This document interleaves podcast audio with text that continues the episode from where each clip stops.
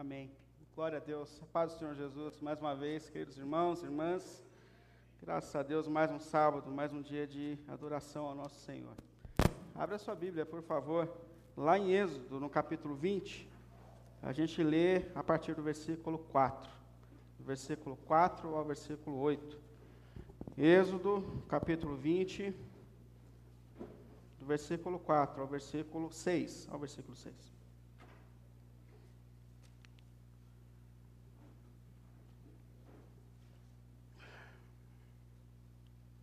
Êxodo 20, a partir do versículo 4.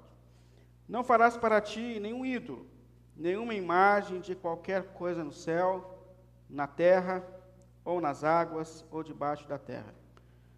Não te prostrarás diante delas, nem lhe prestará culto, porque eu, o Senhor teu Deus, sou um Deus zeloso, que castiga os filhos pelos pecados dos seus pais, até a terceira e a quarta geração daqueles que me desprezam.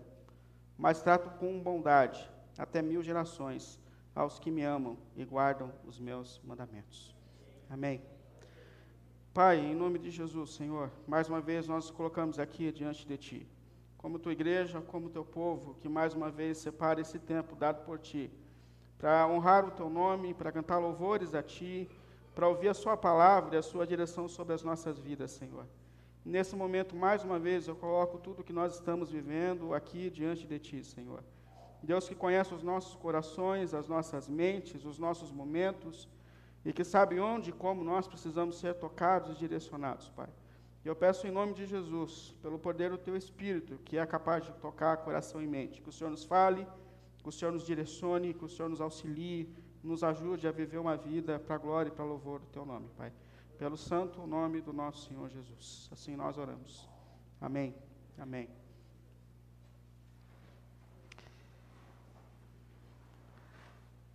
Semana passada eu comecei a reflexão dizendo que a gente vive um tempo que a gente não está muito bem. Né?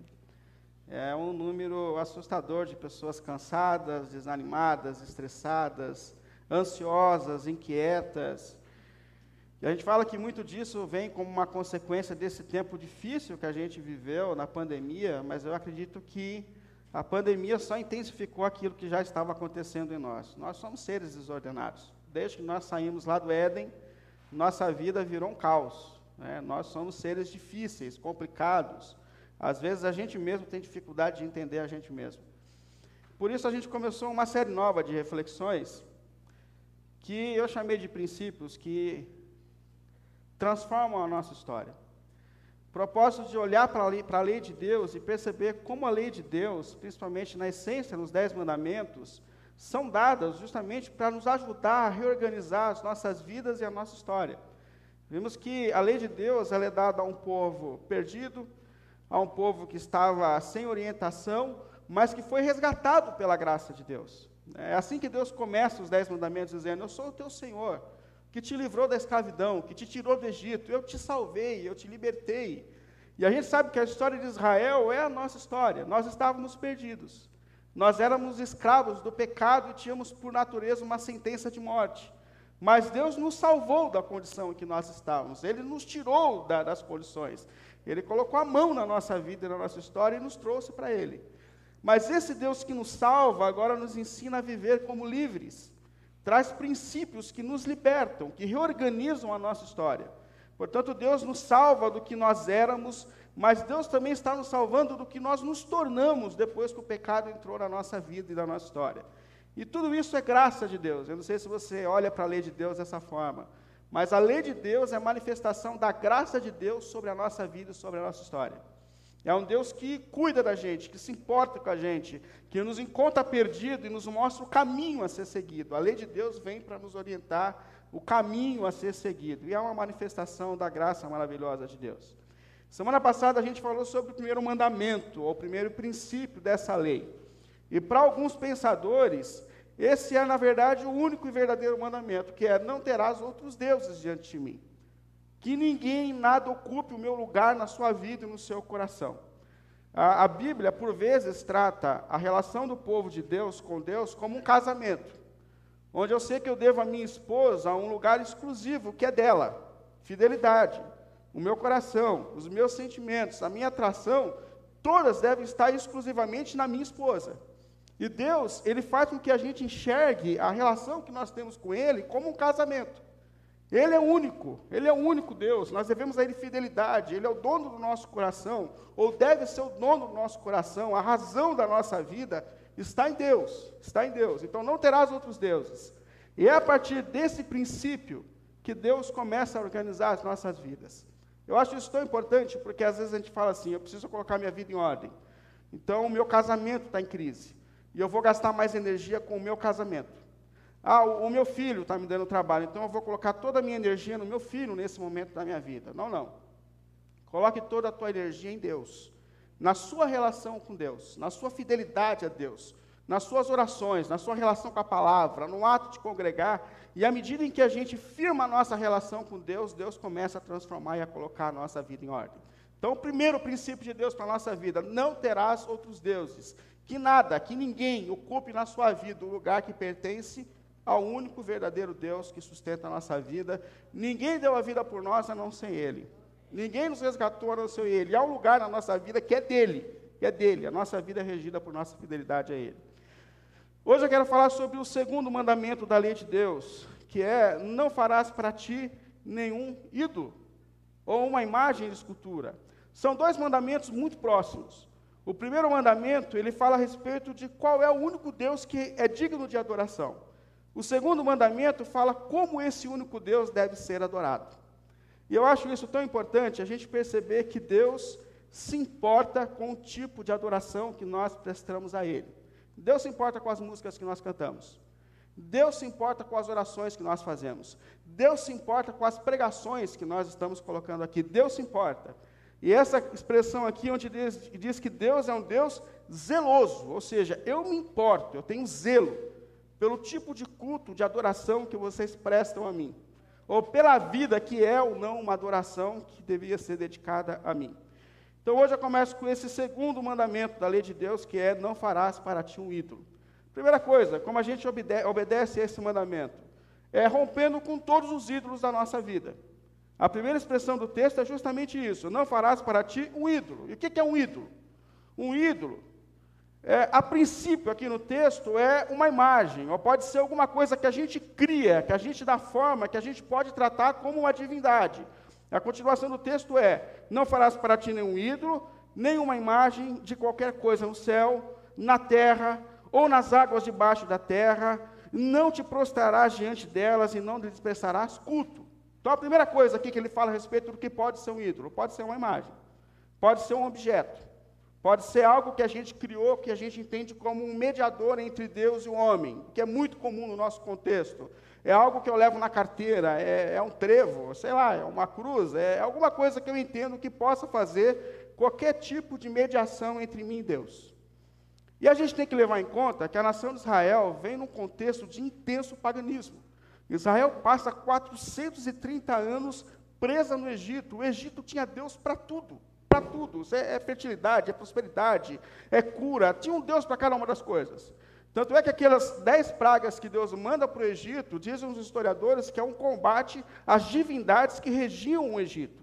Deixa eu mostrar para vocês quem de fato é Deus. E Deus vai ali mostrando o poder sobre todas as coisas.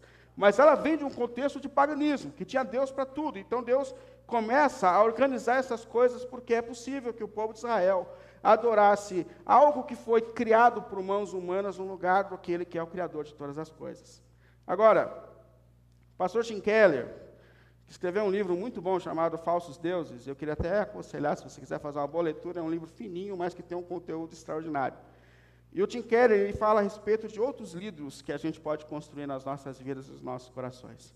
Porque talvez você diga assim: ah, mas eu não tenho nenhuma imagem em casa, eu não tenho nenhum objeto que eu uso como mediador entre Deus e o homem, esse negócio não fala comigo, essa pregação não é para mim. Mas aí o Tim Keller vai mais a fundo com relação à idolatria. Ele fala, primeiro, um ídolo pode ser tudo aquilo que traz sentido e segurança à sua vida. Pense em algo que te dá sentido para viver e que te torna um pouco mais seguro diante do mundo que é um perigo. Isso pode ser o seu ídolo. E ele fala para a gente tomar cuidado porque nós construímos ídolos no nosso coração. E ele coloca até uma lista de ídolos que a gente pode construir no coração. O Tim Keller, fazendo uma pesquisa, ele falou que no século XXI, existem pelo menos quatro ídolos que regem a vida do ser humano, que é o amor, um, um amor, o dinheiro, a, a busca pelo sucesso e o poder. Coisas que regem o coração do ser humano da nossa época.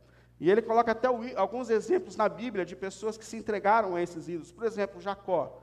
Jacó tinha Rebeca como um ídolo, Raquel como um ídolo na vida dela. Pensa num cara que teve coragem de trabalhar sete anos de graça para ter essa mulher como esposa.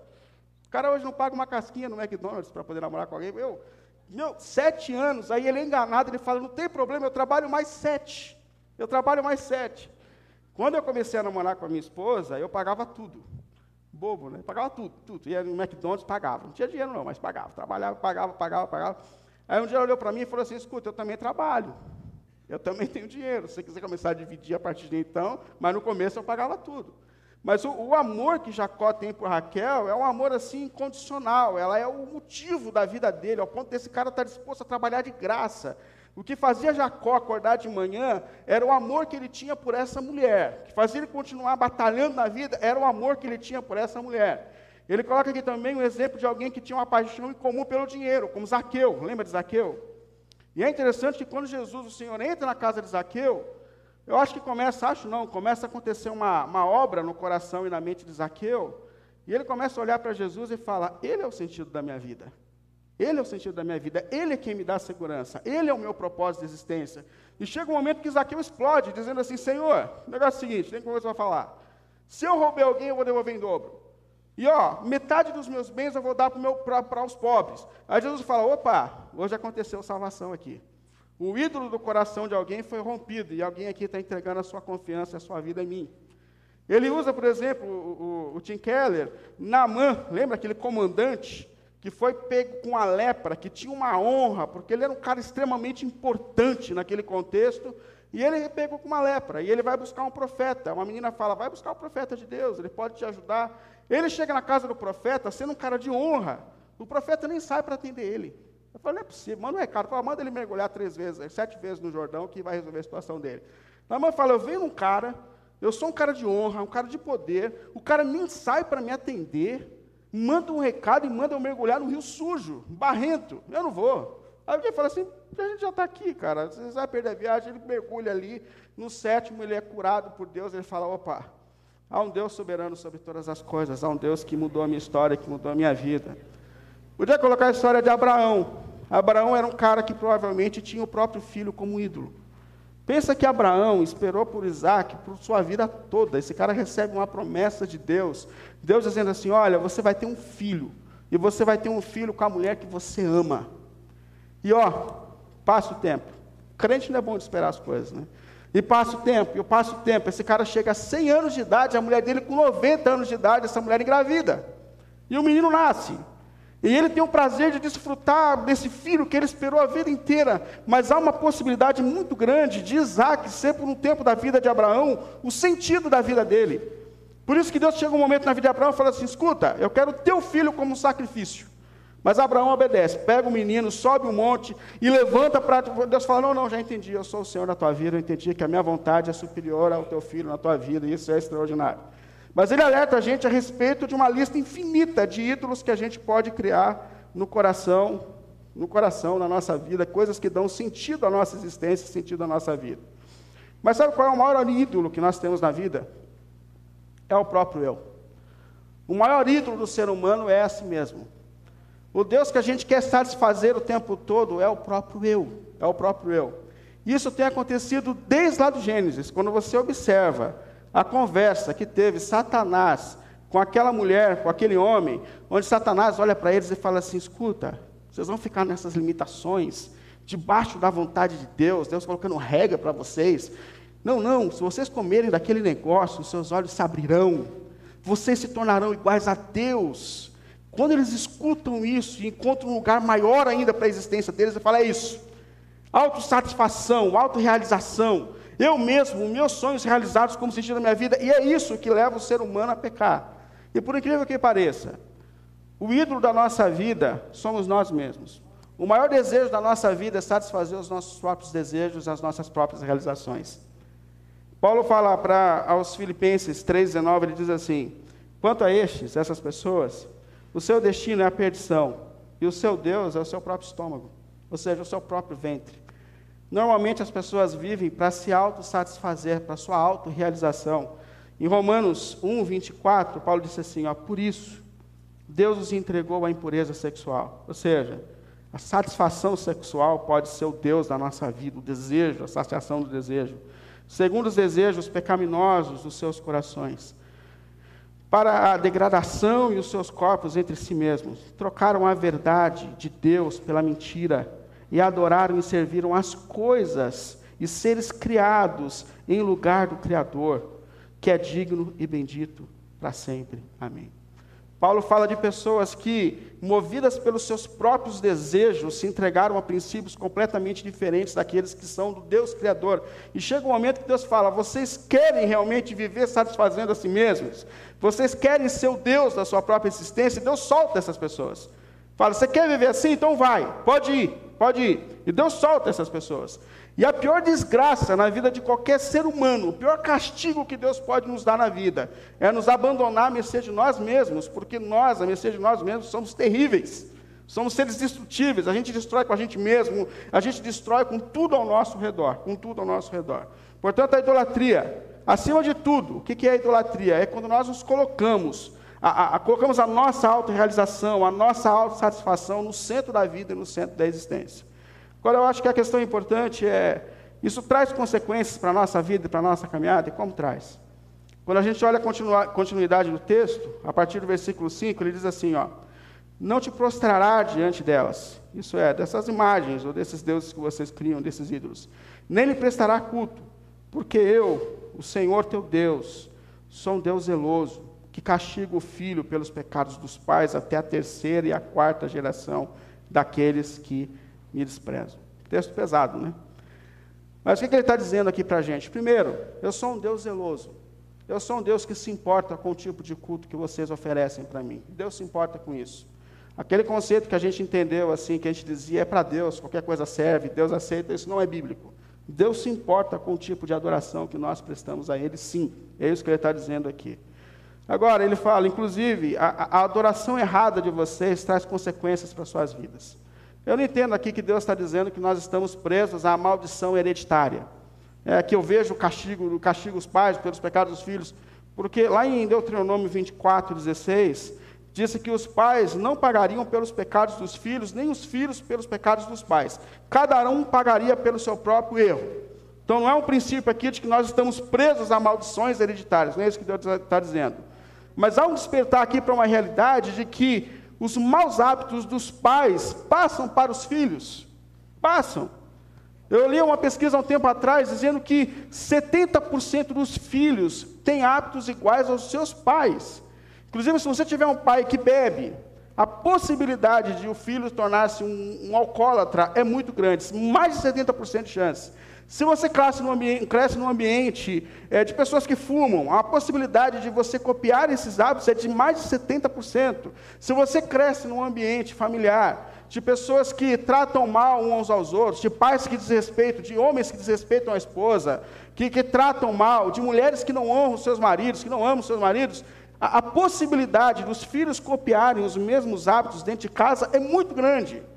E da, das consequências virem também é muito grande. Por isso que eu vejo a maldade dos pais nos filhos sendo repetida. E os males que afetam uma geração afetam afeta a outra também. Inclusive a irresponsabilidade com o culto, com Deus.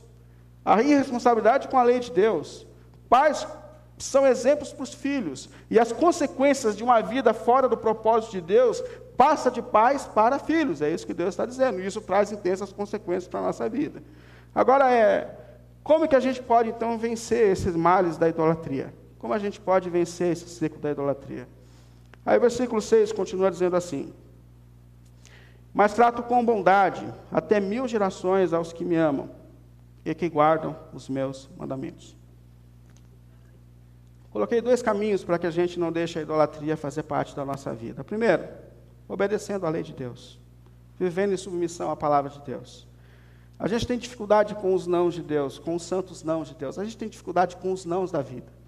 Sabe que essa semana eu estava dirigindo, eu fui buscar o Vitor na escola, E ele está muito chateado comigo porque eu não deixei ele participar das celebrações do Halloween. Muito chateado. Ele não entende isso. E toda hora ele solta esse negócio de novo. E eu normalmente não sou radical com o Vitor, mas eu conversei com a Simone e falei, eu acho que não é coerente. Eu acho que não é coerente. E o condomínio onde eu moro, eles param o condomínio, fantasiam as casas, as crianças saem fantasiadas de demônio pelo, pelo, pelo condomínio, de bruxa, de, de não sei o quê. E eu fiquei olhando e falei, filho, essa não é para você, filho. Essa não é para você, não vai dar. E ele ficou muito chateado comigo. Ele tem seis anos de idade. E ele toda hora toca nesse assunto de novo tal.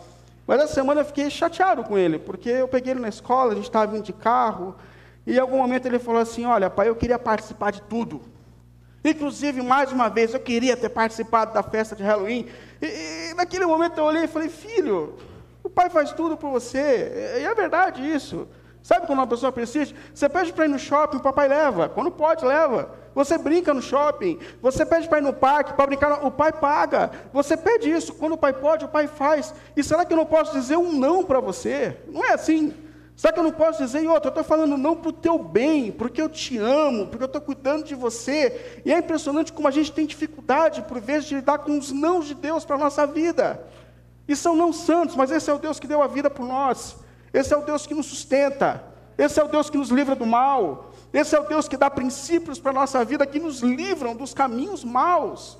Então, um caminho para a gente vencer a idolatria é justamente a submissão à lei de Deus, à palavra de Deus, levar a sério a obediência à lei de Deus, voltar a guardar o sábado, voltar a olhar para aquilo que Deus está colocando como propósito para a nossa vida, porque esses são princípios eternos. E quando eu guardo a lei de Deus, eu estou dizendo para Deus que quem manda na minha vida é Ele. Eu não sou o meu ídolo.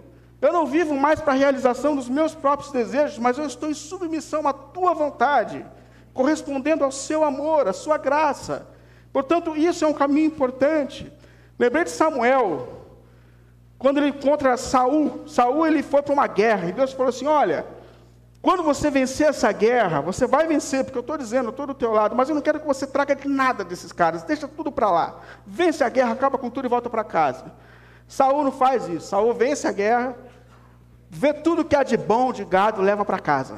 Leva para casa tal. E quando Samuel, o profeta, vai visitá-lo, ele fala: Estou escutando barulho de, de, animal aqui. Ele falou: Então, eu, eu trouxe. Eu vi que tinha muita coisa boa lá e eu acabei trazendo. Mas eu trouxe para fazer sacrifício. Eu trouxe para o Senhor. Eu trouxe para sacrificar, é para culto. Aí tem uma resposta de Deus para Samuel, para Saul, por meio de Samuel, que eu acho incrível. Ele fala: Porém, respondeu o Senhor Acaso tem o Senhor tanto prazer em holocausto, ou seja, em culto, em sacrifícios, em culto, quanto em obedecer a Sua palavra? A obediência é melhor do que sacrifício, e a submissão é melhor do que a gordura de carneiros, obediência é melhor do que sacrifício. O maior culto que a gente pode oferecer a Deus é a nossa obediência, é a nossa vida de domingo a sexta, sendo pautada nos propósitos de Deus, é levar a sério os propósitos de Deus para a nossa vida, porque por meio disso eu estou dizendo, Senhor, Tu é o Senhor da minha vida, Tu é o Senhor da minha história. Eu não sou o meu ídolo, eu não estou aqui para me realizar, mas eu estou aqui para que os seus desejos sejam, realizados na minha vida, na minha história. Portanto, primeiro passo, leve a sério a obediência à lei de Deus. Eu acho incrível o apóstolo Tiago dizendo assim: eu não quero que vocês sejam mestres, eu não quero que vocês sejam teólogos, mas eu quero que vocês vivam aquilo que vocês já sabem. Isso é incrível. Coloque em prática aquilo que você já sabe e Deus vai ser glorificado na sua vida. Os ídolos serão vencidos. Segundo, coloquei só dois, que a gente tem um segundo caminho para a gente vencer a idolatria é prestar um culto centrado na pessoa de Deus. Observa Deus dizendo: Eu sou um Deus zeloso. Eu me importo com o culto que vocês estão me oferecendo, eu me importo, eu me importo. A, a nação de Israel se entrega à idolatria a todo tempo. Quando a gente vai lá no Êxodo, capítulo 32, que é o momento em que Deus vai escrever esses dez mandamentos, há um momento muito triste em Israel. Porque enquanto Moisés sobe para receber a lei escrita, e ele demora lá em cima, e como eu disse, crente não é bom de esperar, crente gosta de resposta imediata. E existem coisas na nossa vida que exigem processo, né? mas a gente gosta de coisas imediatas. Então Moisés ele sobe e demora, e dá 20 dias, os caras falam, escuta, cadê o Moisés? Estão aqui esperando, não acontece nada, está lá no monte. Meu, dá 30 dias eles começam a entrar em agonia. Cadê Moisés? Cadê Moisés? E dá 40 dias eles começam a tomar uma decisão, falando, não tem jeito, a gente vai ter que arrumar um outro mediador. Moisés, aconteceu alguma coisa lá em cima, Deus deve ter queimado ele lá em cima. Aí eles vão procurar Arão, alguém dá uma, uma, uma sugestão para Arão, que está ali com eles. Ele fala assim: se a gente fizesse um bezerro de ouro para adorar, para fazer essa mediação, dá um jeito aqui. E Arão, eu acho que essa é uma questão muito importante. Arão, ele aceita essa proposta. Eu acho que uma das coisas mais difíceis de uma liderança de uma igreja é a gente lidar com a pressão e entre fazer aquilo que as pessoas querem e aquilo que Deus quer que a gente faça. Esse é um dos maiores desafios que a gente tem na vida. Há uma pressão sobre o que dá certo e sobre aquilo que tem que ser feito.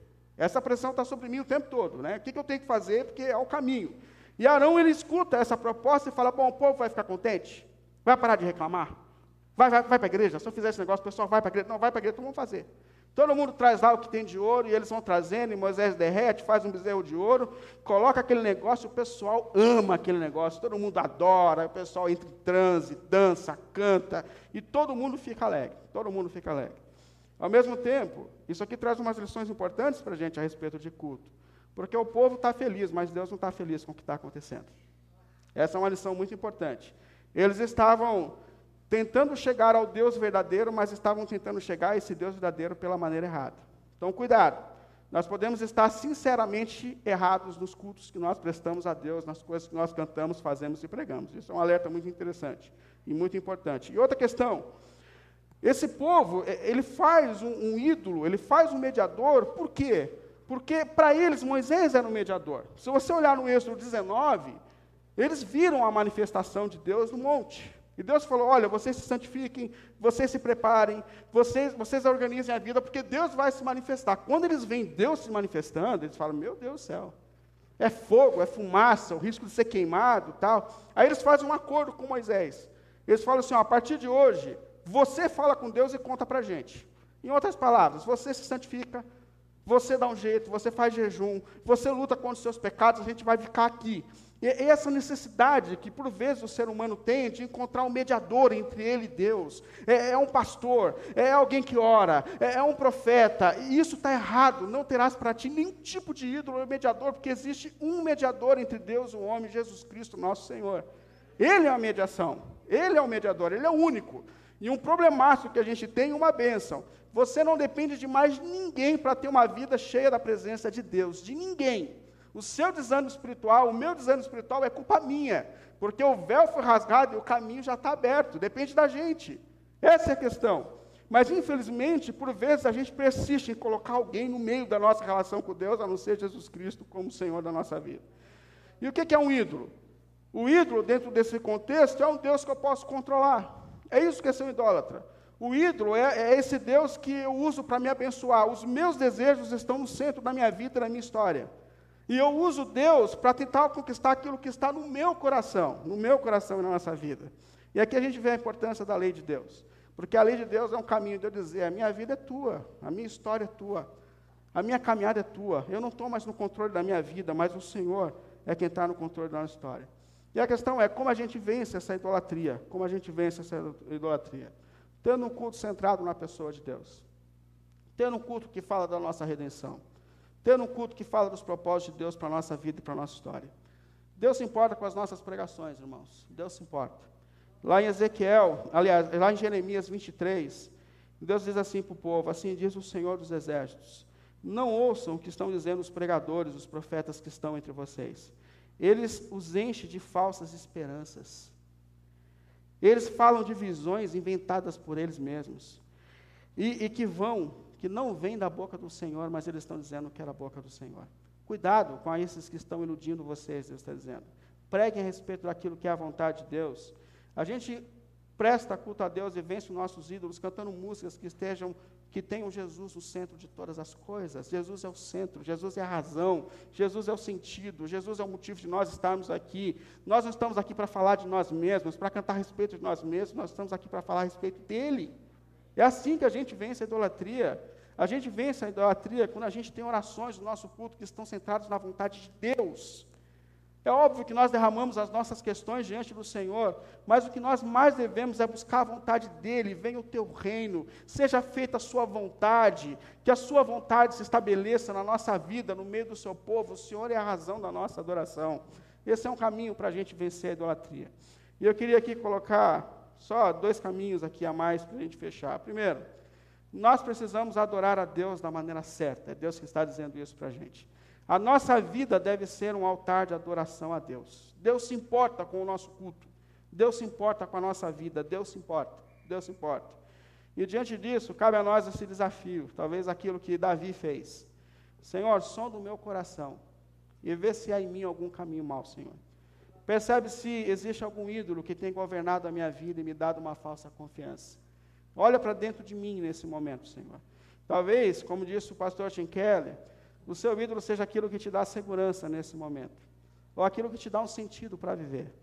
Jesus falou: olha, no fim dos tempos as pessoas se entregarão, se darão em casamentos, estarão preocupadas com as suas festas, com as suas festividades e abandonarão o reino de Deus. Mas cabe a nós nos colocarmos diante do Senhor pedindo para que Ele sonde os nossos corações. Olhe para os ídolos que existem no íntimo do nosso ser. E cabe também entregar a nossa vida a Ele, porque Ele é o Senhor, Ele é o motivo e Ele é a razão da nossa vida e da nossa existência. Amém? Vamos ficar em pé, a gente orar ao Senhor, cantar ao Senhor.